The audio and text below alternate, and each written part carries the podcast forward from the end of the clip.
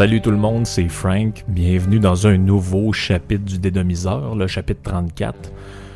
Euh, cette semaine, euh, j'utilise un nouveau micro. J'ai commandé un nouveau micro euh, sur Internet qui, je pense, va donner un peu plus de résultats au niveau du son parce qu'avec le, vieux micro que j'avais, qui est une cochonnerie que j'avais acheté, une patente chinoise, j'avais de la misère à trouver un standard au niveau du son, c'est-à-dire qu'à chaque fois que j'enregistrais un podcast différent, il y avait une, d'une certaine manière une sonorité différente, puis j'étais pas capable d'avoir de standard au niveau des settings. Donc on va voir avec ce nouveau euh, nouveau micro là, voir quel genre de qualité de son qu'on va avoir. Je pense que en tout cas selon les tests que j'ai faits, peut-être que c'est pas les settings sont peut-être pas encore au point totalement, mais selon les settings que j'ai faits, ça, ça, ça, semble concluant quand même pour le, pour le moment. J'espère que vous allez l'apprécier.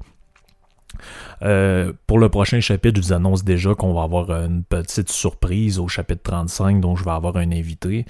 Euh, je vous dis pas tout de suite qui ça va être, vous le découvrirez euh, dans quelques, dans quelques jours, dans quelques semaines ou quelques années pour ceux qui écoutent, qui vont écouter tout ça en différé dans des mois, dans des années. Peu importe comment vous vous, vous, vous abreuvez au podcast. Cette semaine, euh, j'ai envie de vous faire découvrir un artiste que j'ai découvert il y a peut-être un an ou deux, mais en fait je savais c'était qui, mais euh, j'ai appris à le découvrir euh, il, y a, pas si longtemps que ça, puis c'est vraiment quelque chose que je trouve intéressant pour ceux qui aiment un peu... ceux qui tripent un peu sur les voix plus rauques, puis les, les, timbres un peu que j'appelle les les voix de cigarettes, hein, les vieilles voix de clope. Donc peut-être que ça va, euh, ça va vous intéresser de, de, connaître un peu la discographie de Mark Lanegan. Donc Mark Lanegan, c'est qui? De son vrai nom Mark William Lanegan? C'est un chanteur américain qui est né dans les années 60 qui est connu, c'est ça, pour avoir un, comme je l'ai dit, une voix style cigarette un peu. C'est un, il fait partie des, euh, des artistes assez peu connus du mouvement grunge. C'est-à-dire qu'à l'époque où euh, Kurt Cobain fait euh, Nirvana caracole en haut des, euh, du billboard et que Soundgarden arrive, Alice in Chain, tous ces bands-là, Mark Lanegan il est avec un, un band qui est assez peu connu aujourd'hui, qui était un peu oublié, qui s'appelle The Screaming Trees. Donc les gens qui ont été élevés dans les années 90 et les années 80, la, génération X finalement, qui, euh, qui est les, plus vieux, des, les plus jeunes des X, c'est-à-dire ont, euh, ont, connu le band de Screaming Trees, qui est un, c'est un band qui a fait partie quand même des pionniers du, euh, du grunge. Puis juste pour vous remettre un peu dans l'ambiance sonore, on va en écouter un petit extrait dès maintenant.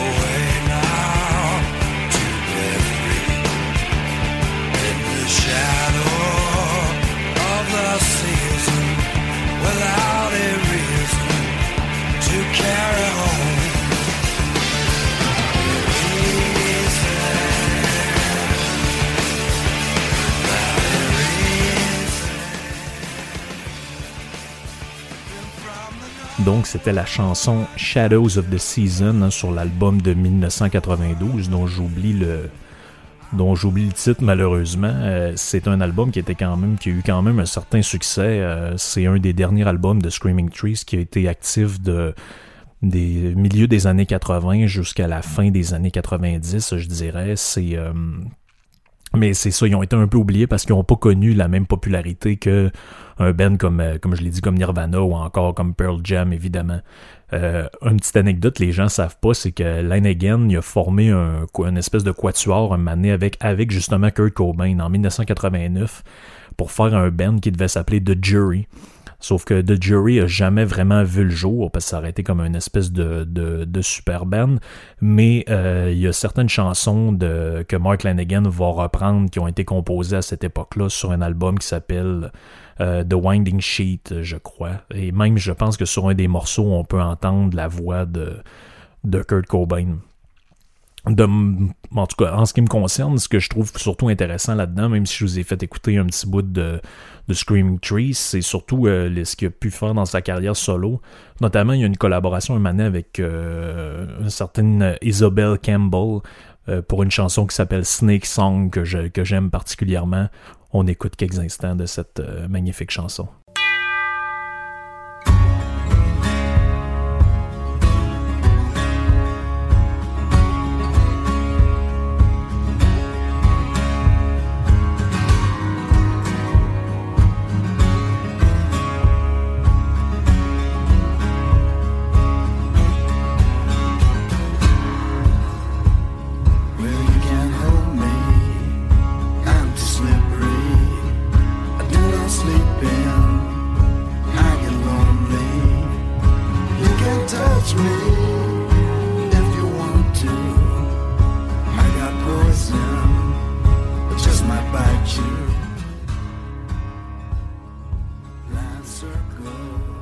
Donc, on n'est pas du tout dans le même style. Hein. Vous avez remarqué, c'est on n'est plus du tout dans le grunge, mais on est plutôt dans le.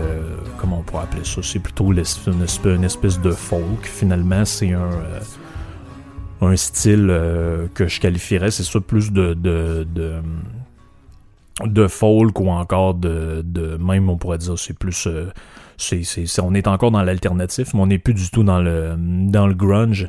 Et puis ce qui est intéressant avec lui, c'est que c'est vraiment l'aspect euh, l'aspect ambiant de sa voix, parce qu'à un moment donné, je sais pas si vous êtes comme moi, mais tu sais, les, les, les, les, euh, Ronnie James Dio de ce monde et tous ces, tous ces chanteurs-là, c'est intéressant, c'est le fun de, de pouvoir les entendre, pouvoir apprécier leur voix. Mais à un moment donné, moi, après un certain temps, ça finit par me tomber sur les nerfs, l'espèce de voix de, de de, testicules écrasés. À un moment donné, c'est le fun. Mais ça finit par. Euh, ça finit par nous gosser un peu. Puis euh, ce, que, ce, qui est intéressant aussi, c'est dans une entrevue que j'avais lue avec euh, Martin Birch, qui est le gars qui a produit entre autres Number of the Beast et tous les albums connus d'Iron Maiden. Il a produit aussi Deep Purple, je crois, quand Ian Gillen était là dans la première période. Il a produit plein de bands. Je pense que c'est lui qui a fait aussi euh, l'album Evan and Hell et Mob Rule de Black Sabbath avec euh, Ronnie James Dio. Et puis lui, c'était un malade mental. Il installait les les chanteurs en avant du, micro, puis il leur disait faut que tu me fasses euh, le take que tu vas me faire, faut que ce soit comme si c'était la dernière fois que tu vas chanter, puis il pouvait passer une journée au complet à les faire travailler sur le même petit bout pour être sûr que ce soit assez aigu, assez, euh, assez précis sur la note. Donc les, les, les gars, à un moment donné, n'en pouvaient plus. Mais c'est ce qui fait qu'aujourd'hui, ces, ces, ces albums-là sont souvent des chefs-d'œuvre, mais ça fait en sorte aussi que, à un moment donné, les espèces de voix d'étau, comme je le dis, ça, il y en a que ça, ça gosse un peu. Un dernier extrait que j'ai envie de vous faire entendre, parce que c'est comme ça que j'ai redécouvert euh, Mark Lanigan, c'est, euh, je sais pas si vous connaissez la série American Gods. Euh, que vous pouvez vous pouvez regarder. Je pense pas que ce soit sur Netflix, mais vous pouvez trouver ça sur Internet. c'est le, la trame sonore a été dirigée par Brian Raidsell et puis Mark Lanegan fait quelques fait quelques quelques apparitions sur cette trame sonore là, dont sur un cover d'une vieille chanson de blues dont on connaît pas vraiment l'origine et que j'ai déjà fait jouer interprété par Louis Armstrong dans le le premier podcast que j'avais fait avec Victor, euh, il y a au-dessus de 15 podcasts déjà. C'est la chanson St. James Infirmary, un grand classique de blues. On en écoute quelques instants.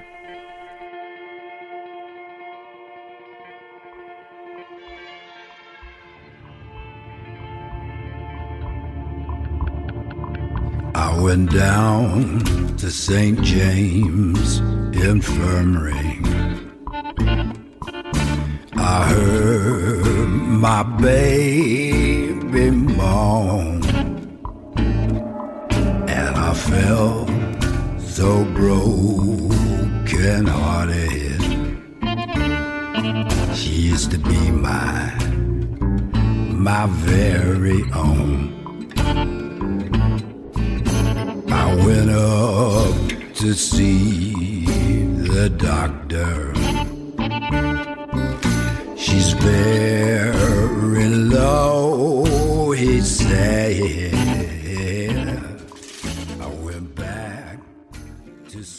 Donc c'est ça, vraiment une chanson euh, intéressante. Hein. C'est un classique du blues. Même You Glory sur son album, le gars qui a fait euh, Dr House, je crois qu'il sur un de ses albums de blues, il reprend ce,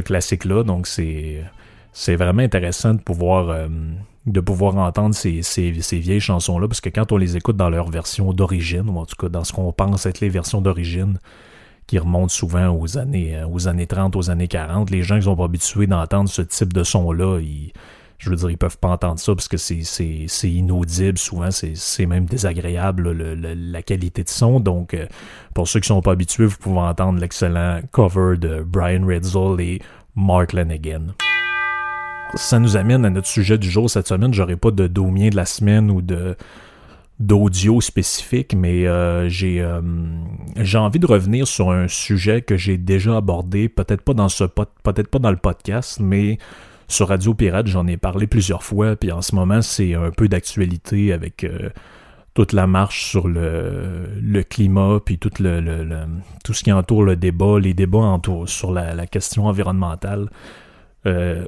Je suis assez désolé de voir que le débat sur la, question environnementale et puis l'écologie finalement soit monopolisé par une espèce de, des espèces de mouvements d'extrême gauche. Là. Ceux, ceux d'entre vous qui ont pu entendre les extraits de la marche sur le climat, là, il y avait une espèce de, féministes un peu hystérique qui était là puis qui disait que finalement le, réchauffement climatique menaçait plus les femmes parce que pendant les périodes d'immigration ils se faisaient violer puis tu sais c'est des affaires qui on essaie de mélanger. Le, climat, c'est devenu la nouvelle, le nouveau trend pour essayer de mélanger à ça toutes sortes de causes. Donc, les féministes veulent raccrocher la cause des femmes là-dedans. Euh, les, les, les, les, groupes LGBT veulent se raccrocher à ça pour toutes sortes d'autres affaires. Et puis évidemment, ben, les traditionnels euh, communistes à la Luc Ferrandaise et tout ça, eux, ben, ils veulent euh, ils veulent instrumentaliser la cause environnementale pour avancer un agenda, euh, peut-être allons pas jusqu'à communisme, mais au moins un agenda collectiviste, c'est-à-dire que l'État ramasse plus de taxes et d'impôts pour pouvoir euh, planifier l'économie encore davantage et supprimer le libre marché. On voyait les pancartes, hein, s'il n'y a pas de lutte euh, écologique sans lutte au capitalisme, donc on, ça nous donne une bonne idée dans quel créneau on s'inscrit. On est vraiment dans une démarche anticapitaliste. Puis comme je l'ai dit dans le le podcast sur la, la, série de podcasts sur la décroissance, le but de, de tout ça, c'est finalement d'imposer justement la décroissance, c'est-à-dire une espèce de forme d'éco-socialisme qu'on pourrait aussi appeler l'écofascisme. C'est-à-dire qu'au nom des préoccupations environnementales, à un moment donné, on va vous dire Ouais, mais là, ça prend des solutions à l'échelle planétaire, puis là, faut que l'ONU fasse ci, puis faut que la Banque mondiale fasse ça, puis Là, on va passer des affaires liberticides, et puis vous pouvez vous douter que si la démocratie est un peu pognassée à l'échelle nationale, imaginez-vous à l'échelle internationale, la démocratie, euh, on repassera là. Surtout si la Chine, la Russie et tout ça s'y met, euh, se, met, euh, se met à jouer là-dedans aussi. Donc j'ai envie de revenir sur quelques éléments dont on pourrait parler, faire un petit...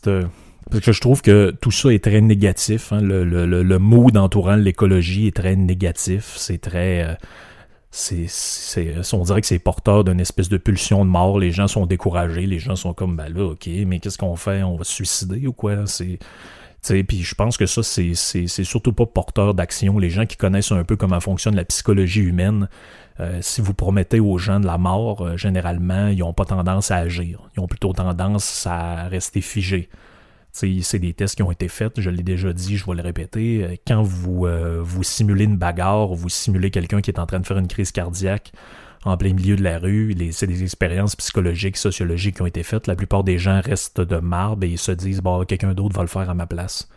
Puis euh, ils n'ont pas envie de se mêler de, conflits qui jugent ne pas les regarder.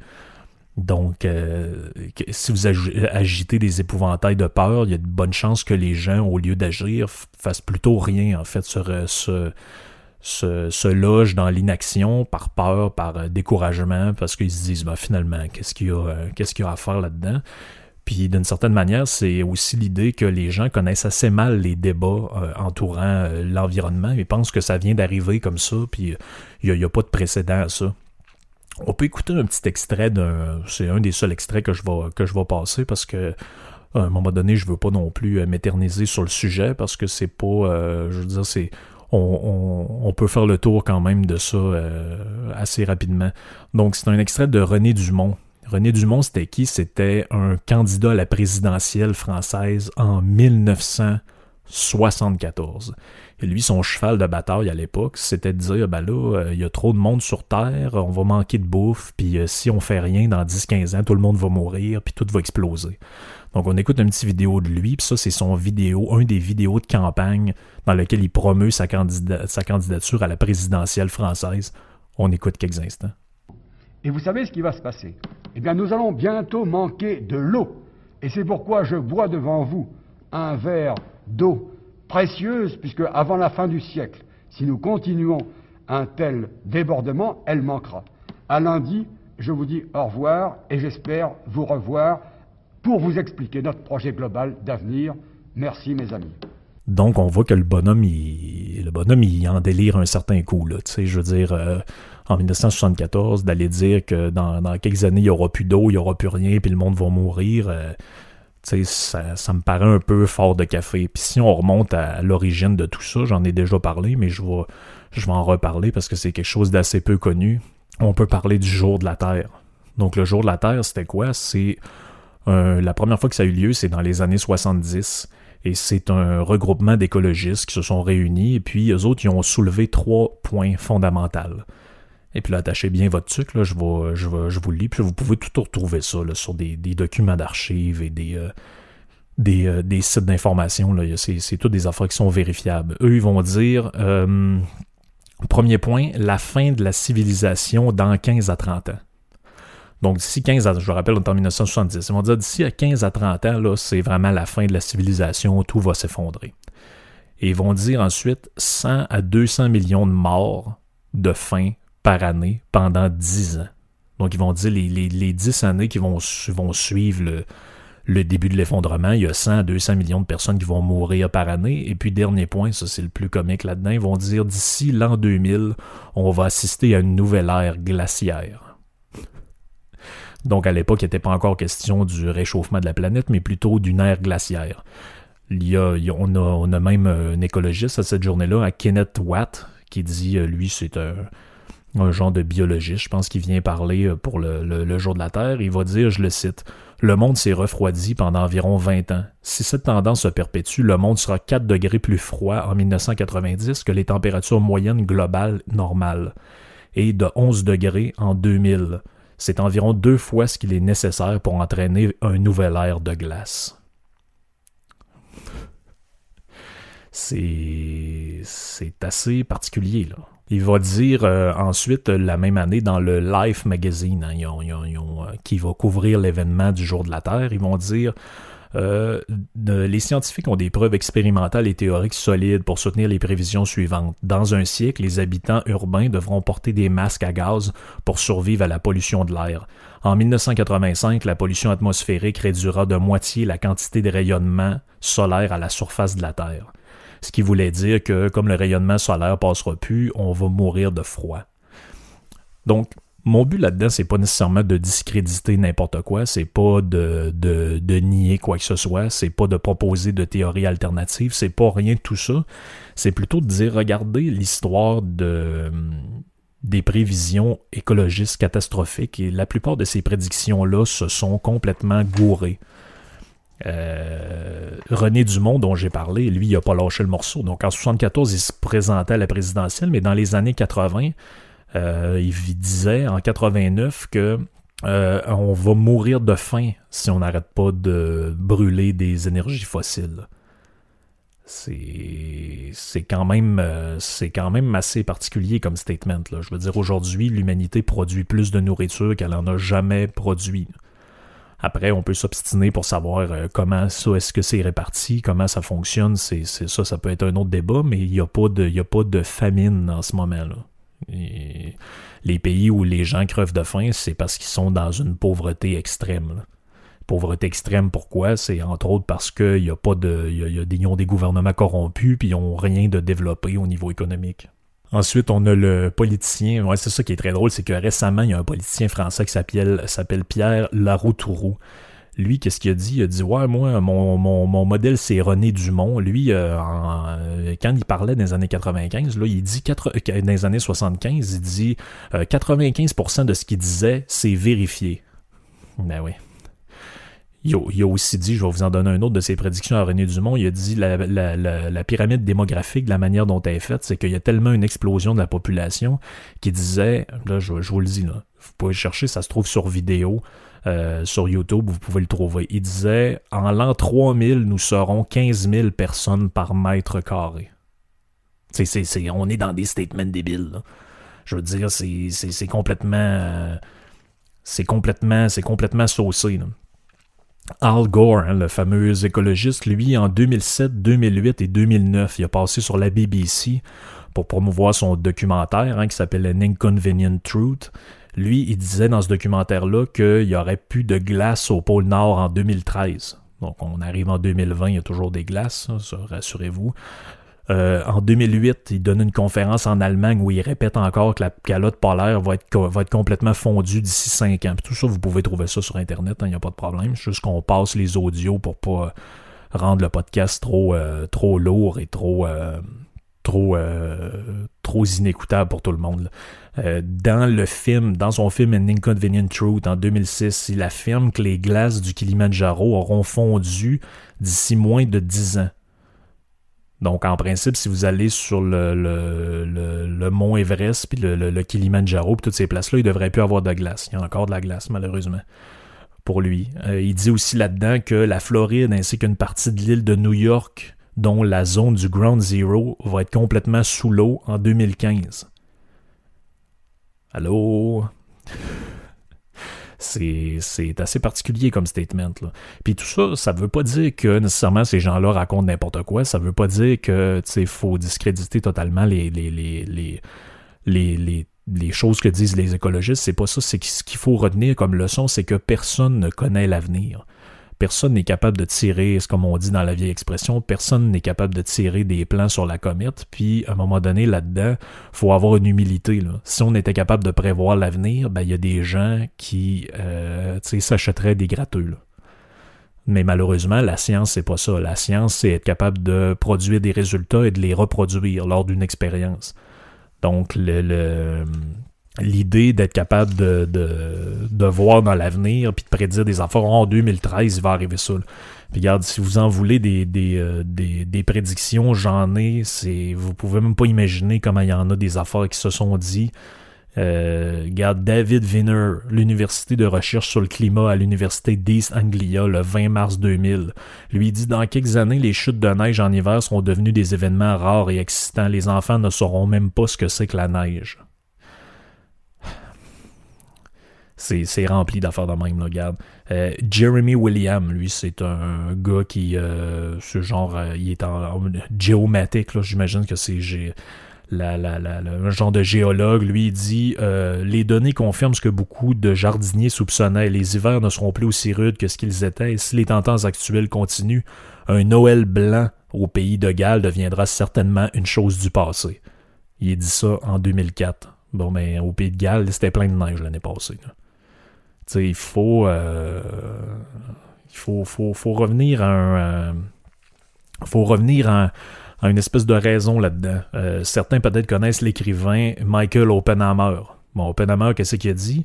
Il dit en 90, dans une déclaration, il dit dans six ans, donc en 1996, la rivière du Nebraska sera sèche, tandis qu'un blizzard noir de la taille d'une taille continentale arrêtera le trafic du pays, videront les maisons et arrêtera les ordinateurs. La police mexicaine contrôlera les immigrants illégaux américains qui chercheront à s'établir en Amérique.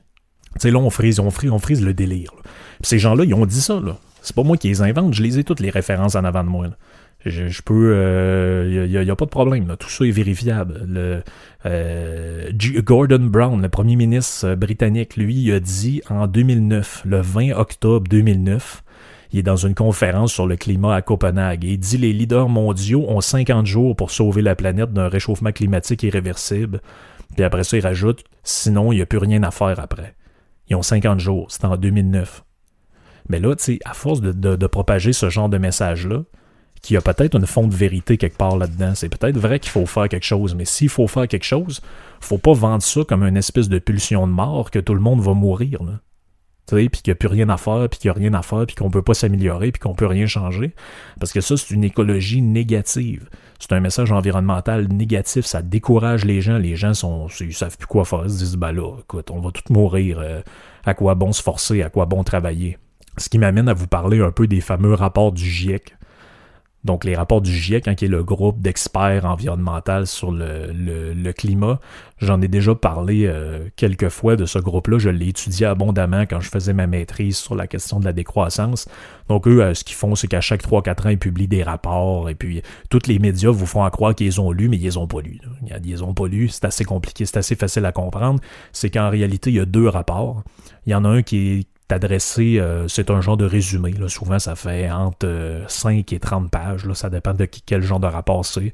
Si c'est des euh, rapports spéciaux qui sont plus courts, ça va faire genre 5 à 10 pages. Puis si c'est des rapports comme ils produisent à chaque 4-5 ans, ça va être des rapports de peut-être 25-30 pages. Mais le vrai rapport, lui, le vrai rapport où toute l'information est fait à peu près entre 800 et 1500 pages généralement. Donc ça, vous pouvez vous douter que les gens qui font des bulletins de nouvelles, ils les ont pas lus. Les commentateurs aussi les ont pas lus non plus. Les écologistes, euh, la plupart les ont pas lus non plus. Parce que c'est très fastidieux à lire. Moi, j'en ai lu. Je peux vous dire que c'est invivable, c'est imbuvable, c'est illisible. C'est, d'une platitude, euh, c'est d'une platitude sans nom.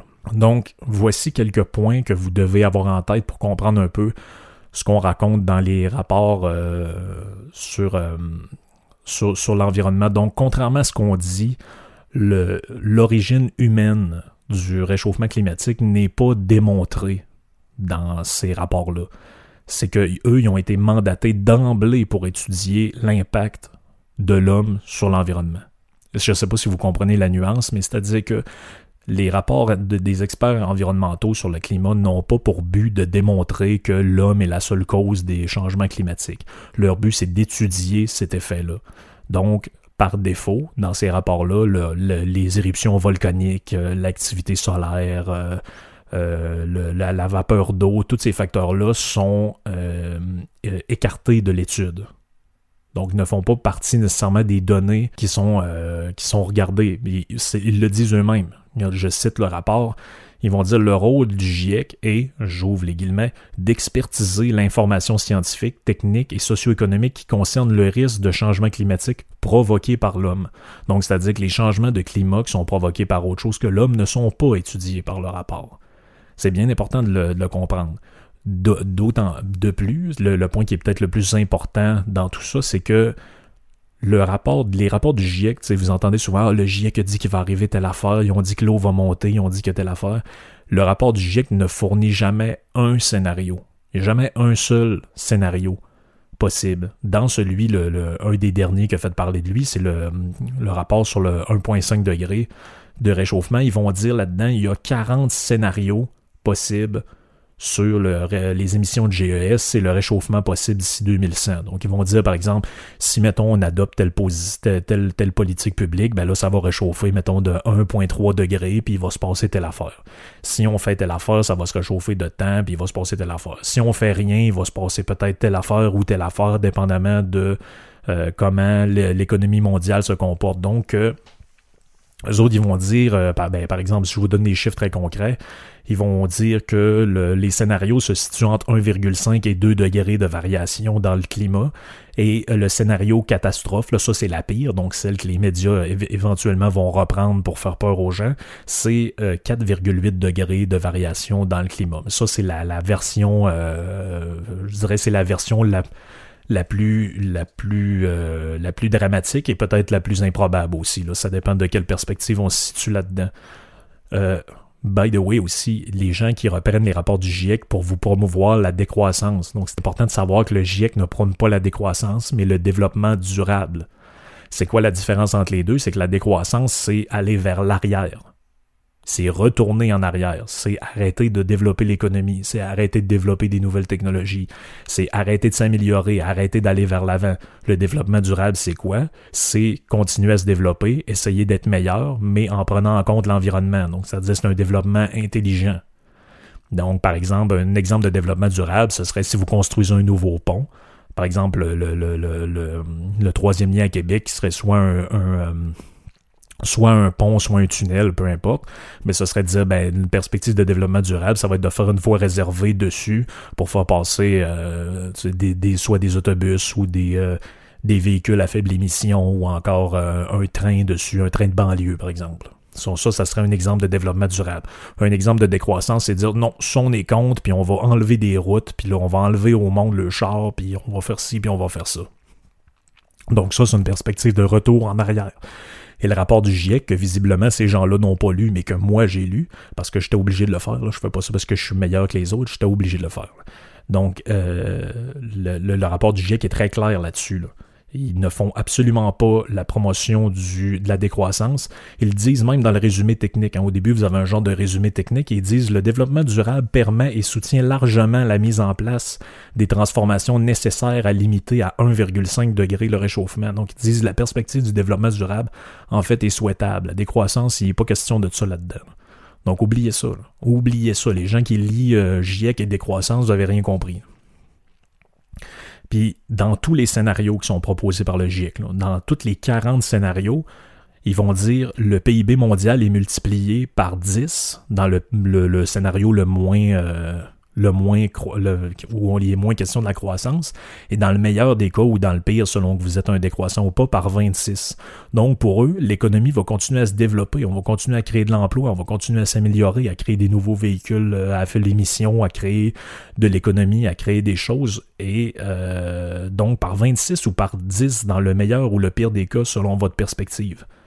Euh, on n'est pas du tout dans euh, une perspective de retour en arrière. Donc le GIEC, les rapports, sur euh, les rapports internationaux des experts sur le climat, euh, sont beaucoup plus nuancés que ce que les gens en disent. Donc, les gens qui instrumentalisent ça pour en faire des prévisions catastrophistes, ah, dans 12 ans on est mort, c'est le GIEC qui le dit. Le GIEC a jamais dit ça. C'est arrêté. Là. Arrêtez, je les ai lus les rapports, vous autres ne les avez pas lus. Donc, c'est c'est, ça, me paraît, euh, ça me paraît incontestable. D'ailleurs, je vais, je vais en faire la démonstration qu'ils ne les ont pas lus parce que euh, si vous lisez même le résumé, donc le, résumé qui est, euh, qui, est, qui est disponible pour tout le monde et même en français, donc pour ceux qui ne lisent pas l'anglais, ils le disent dedans. premier point, ils disent il n'existe pas de réponse unique à la question de savoir s'il est possible de limiter le réchauffement à 1,5 degré. Donc, autrement dit, ils disent euh, il n'y a pas de. Regarde, nous autres, on dit quelque chose, mais il y aurait d'autres explications qui seraient aussi bonnes ou il y aurait d'autres propositions qui seraient aussi bonnes. Donc, ils disent il n'y a pas de chemin unique à suivre. Donc, les gens qui vous disent, ah là, il faut absolument faire ça, puis il faut enlever les autos, puis il faut faire ci, puis il faut faire ça, ben, ils font sûrement la preuve qu'ils n'ont pas lu le rapport du GIEC dont ils prétendent se réclamer parce que c'est jamais écrit ça dedans. Ce n'est jamais écrit ça dedans. Puis pire encore, probablement qu'ils n'ont jamais lu le, résumé même parce que voici ce qu'on dit dans le résumé. Ça, ça se trouve partout sur Internet. Là. Faites euh, le rapport du GIEC 2010, 2018, je crois que c'était celui de, de l'année passée. Faites résumé français, vous allez le trouver. Mais ils vont dire dedans, euh, j'ouvre les guillemets, il n'y a pas de scénario unique qui soit le plus vraisemblable ou le plus central.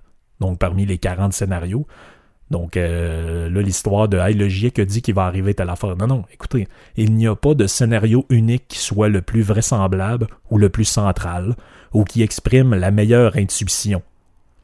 Que ce soit parmi les scénarios ou dans la documentation sous-jacente sur ces scénarios. On n'attribue pas de probabilité de concrétisation ou de vraisemblance particulière à tel ou tel scénario. Aucun de ces scénarios ne représente une estimation ou une tendance centrale de toutes les forces motrices ou de toutes les émissions, comme une moyenne ou une médiane, et aucun, je termine la citation, faut que je fouille dans mes notes pendant que je vous parle, parce que c'est tout le temps un peu... Euh, un peu archaïque aujourd'hui, je suis dans des notes en papier, et aucun ne doit être interprété ainsi. La répartition des scénarios fournit un contexte utile pour comprendre la position relative d'un scénario, mais elle n'en dédote pas la probabilité de concrétisation. C'est dans la page 11 du rapport, du résumé du rapport. Donc c'est très nuancé. On est très dans le, on est plutôt dans le gris. On n'est pas du tout dans le blanc ou dans le noir. Donc c'est important de, de, garder un peu de rationalité là-dedans. On n'est pas du tout dans un délire. Euh, ah oui, il va arriver ça, il va arriver ça, nous autres on le sait, nous autres on le sait, vous autres vous êtes tous des idiots, puis le GIEC a dit que, puis le GIEC, le GIEC a dit telle affaire, le GIEC a dit telle autre affaire. commencez par les lire, les rapports. Faites l'effort que moi j'ai fait. Je comprends que lire 800 pages de rapports écrits en caractère Arial 10, c'est un peu compliqué.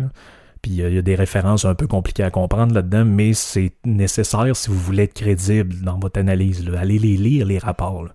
C'est beaucoup plus nuancé que ce que vous pouvez croire, puis ce que vous pouvez euh, penser.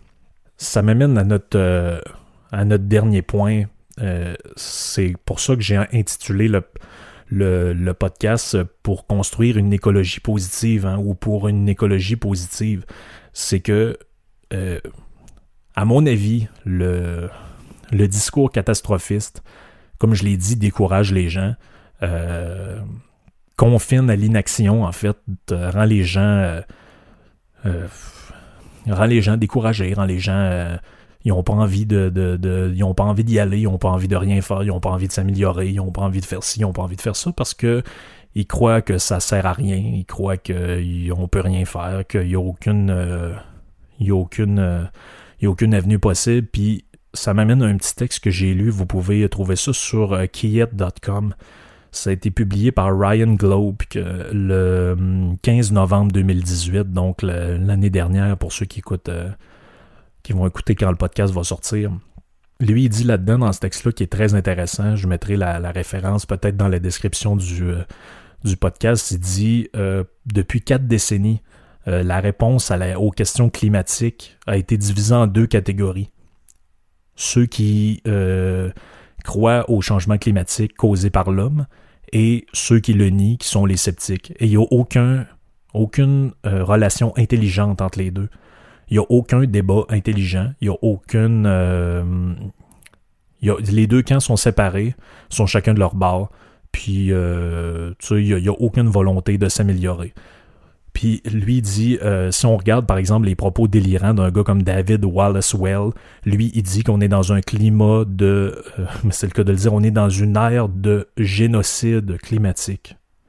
Mais il dit l'utilisation de ce langage-là, comme celui de David Sirota, qui est dans le Guardian, qui est un genre de commentateur ou de panéliste du Guardian, dit que nous, euh, we are facing the end of the world.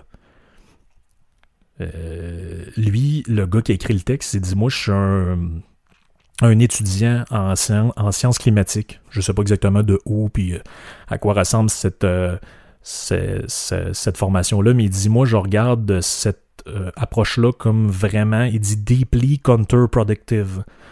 il dit On a atteint le point où le pessimisme est devenu fatal. Fatal par notre par notre, euh, inaction, euh, notre, euh, le fait que il dit ça nous amène sur des objectifs qui sont inatteignables. Il dit nous devons agitate the action by focusing on achievable, achievable target. Donc, il dit les, les promoteurs de l'apocalyptique, d'une de, de, vision apocalyptique de l'environnement, et du climat doivent être tassés du débat, doivent être doivent être enlevés. Puis que là, il dit euh, toutes les headlines qu'on voit, là, The Unhabitable Earth, euh, euh, Famine, Economic Collapse, puis Sun That Cook Us, puis des, des, trucs de même. Il dit faut enlever ça. faut s'enlever ça de la tête. Il faut y aller pour une écologie positive. Il faut y aller pour il dit il faut y aller pour des, solutions concrètes puis une approche concrète. Puis je, vais vous laisser découvrir le reste du texte qui est vraiment euh, qui est vraiment intéressant parce qu'il s'en prend un peu à des gens dont j'ai déjà cité dans la dans le dans, ce que je vous disais sur les trucs du, jour de la Terre. À un moment donné, il parle de Polar Lake là-dedans, qui est dans un livre des années 60, qui s'appelle Population Bomb avait, avait complètement déliré là-dedans où il dit que ça va être la fin de l'humanité, que les gens vont mourir de faim, puis que les, les euh, qu'on s'en va directement vers une l'apocalypse totale, ben il dit ça.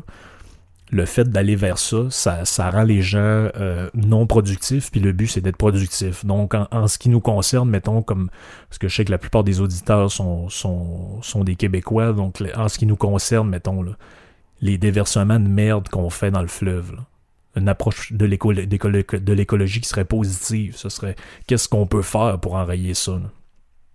Je sais que le maire de Québec, lui, dit que c'est bien normal de faire ça, puis que c'est pas plus grave que ça, puis quand il faut réparer l'usine, les étrons, faut bien qu'il y ait quelque part, puis si t'as quelque part là, ben ça va être le fleuve. Mais au lieu de punir les gens tout le temps, là, ah, toi tu prends plus ta voiture, puis si tu prends des sacs en plastique, t'es un criminel, puis si tu prends une paille, t'es un ci, puis t'es un ça, allons-y de manière positive. Allons-y, regardons ce qui a été fait jusqu'à présent. Regardons ce qu'on peut faire pour compléter ce qui a déjà été fait. Regardons s'il y a des avenues possibles pour limiter euh, la, pollution. Personne n'a envie que la planète devienne une dompe. Moi, le premier, moi, euh, quand je vois des. Moi, je vais vous raconter une affaire. Je roulais maintenant en char avec un ami qui, lui, euh, genre, baisse la fenêtre, puis il sac sa canette de Red Bull par la fenêtre qui tombe dans la rue. j'ai vraiment pété une coche. Qu'est-ce que tu fais? Là? Qu'est-ce que tu fais? C'est pas une dompe, on vit ici. C'est pas une dompe. Euh, c'est pas un cœur de pomme que tu viens de lancer, c'est une canette. Combien qu'elle va prendre de temps avant que quelqu'un la ramasse ou que ça se décompose? Des centaines d'années, des milliers d'années, j'en ai aucune idée. Mais bref, il y a plein de choses qu'on peut faire pour s'améliorer, notamment d'arrêter l'hypocrisie à l'entour du recyclage. Il y a encore plein de. Y, a, encore un. Même Luc Ferrandez qui est allé à Tout le monde en parle, dit Ouais, moi je recycle plus, de toute façon, ça sert à rien. À Montréal, les déchets sont. Ce que tu mets dans le recyclage, ça va dans la dompe ou ben c'est envoyé en Inde ou en Chine.